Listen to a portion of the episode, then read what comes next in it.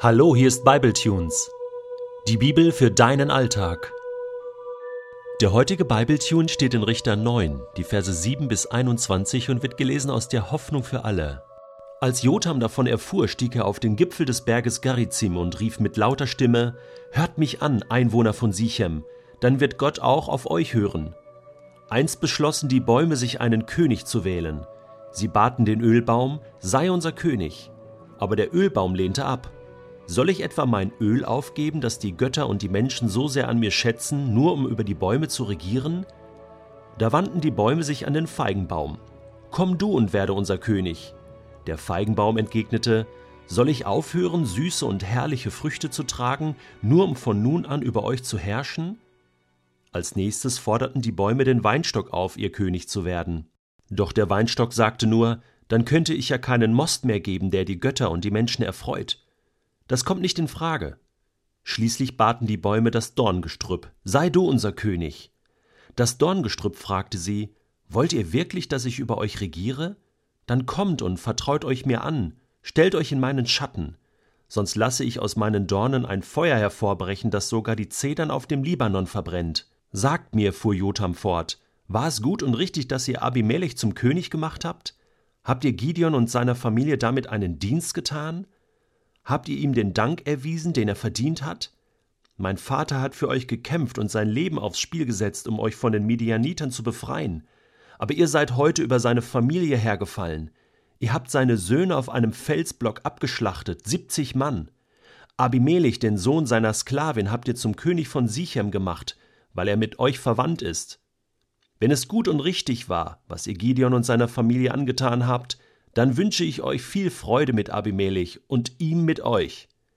Wenn es aber ein Unrecht war, dann soll Feuer von Abimelech ausgehen und euch verzehren, ihr Einwohner von Sichem und ihr Bewohner der Festung. Und danach soll das Feuer von euch auf Abimelech übergreifen und auch ihn vernichten. Nachdem Jotam das gerufen hatte, floh er aus Angst vor seinem Bruder Abimelech nach Bär und wohnte dort. Wann hast du das letzte Mal gedacht, das ist doch schreiendes Unrecht? Das stinkt doch bis zum Himmel. Und dann hast du gedacht, da muss doch mal jemand aufstehen und dagegen etwas tun.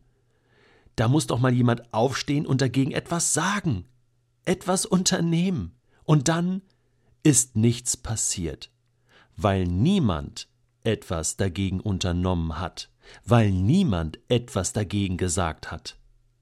Auch du nicht. Jotam gehört nicht zu dieser Kategorie.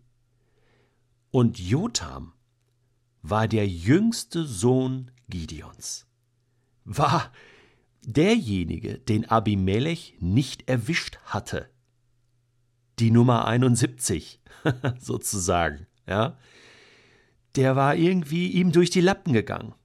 Der war schlauer und hat sich versteckt. Er blieb am Leben. Und eigentlich hätte er vor lauter Angst sich doch verkriechen müssen. Eigentlich hätte er doch seine Klappe halten müssen. Er musste doch Angst haben davor, dass Abimelech als großer König in Israel ihn kriegt. Machte aber nicht. Das Unrecht stank so dermaßen zum Himmel, dass Jotam sich dachte, da darf ich nicht die Klappe halten. Wenn ich nichts sage, sagt niemand was. Und ich war ja dabei. Und ich bin ein Nachkomme Gideons und ich muss um die Ehre meines Vaters und für die Ehre meines Vaters kämpfen. Wenn ich nichts sage, wer dann? Ha, vielleicht werden es die Steine vom Wegesrand schreien. Aber bevor das passiert, gehe ich doch lieber selbst. Als Jotam davon erfuhr, stieg er auf den Gipfel des Berges Garizim und rief mit lauter Stimme, so dass jeder es hören konnte: Das ist Unrecht. Auf dem Berg. Das ist wie so eine Bergpredigt, ja? Und, und er schreit es hinunter, so dass alle ihn hören können. Und das macht er auch noch so kreativ. Hat sich Gedanken gemacht, hat sich lange äh, vorbereitet auf diese Rede, hat sich ein Gleichnis überlegt. Herrlich. Und dann redet er prophetisch. Ich meine, ich weiß nicht, wie alt der Knabe war. Vielleicht war er noch U18. Kann ja sein. Oder U16. Ist ja egal. Eine prophetische Rede, wo völlig klar wird, das war eine Botschaft, das war eine Predigt an die gesamte Bevölkerung Israels. Wollt ihr wirklich diesen Mörder als König? Das ist Unrecht. Und Gideon und schlussendlich Gott selbst bekommt nicht die Ehre. Wo ist dieses Land nur hingeraten? Weißt du, was interessant ist? Am Ende hat Jotham wieder Angst. Er floh aus Angst vor seinem Bruder nach Bär und wohnte dort. Da bekam er dann Angst vor seinem eigenen Mut.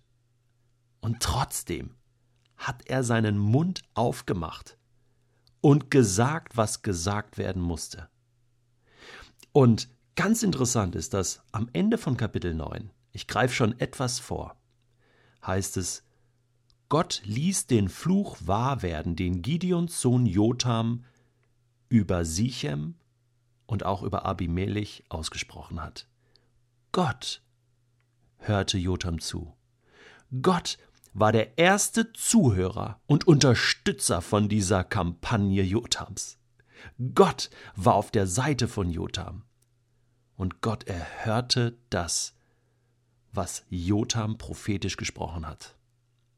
Wann hast du das letzte Mal deine Klappe aufgemacht und gegen das schreiende Unrecht in dieser Welt deine Stimme erhoben, bist auf den nächsten Berg gegangen und hast laut gerufen, was nicht sein darf in Gottes Namen. Ich habe eine spannende Stelle gefunden in Lukas Kapitel 19. Da reitet Jesus nach Jerusalem rein und die Jünger loben Jesus und preisen ihn und, und sagen, du bist König. Und dann kommen die Pharisäer und erheben Einspruch. Sie machen ihren Mund auf und bremsen Jesus und bremsen die Jünger und sagen, verbiete es deinen Jüngern so zu reden. Und jetzt kommt's. Doch Jesus gab ihnen zur Antwort, Lukas 19, Vers 40, ich sage euch, wenn sie schweigen, werden die Steine schreien.